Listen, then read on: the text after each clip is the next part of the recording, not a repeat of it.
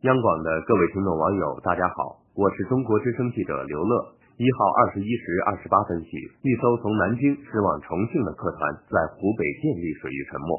国务院总理李克强清晨七时许就乘专机紧急赶赴湖北，在飞机上召开应急处置会议，并第一时间抵达现场进行指挥。我同事马闯随行采访，总理都说了什么？一起来听。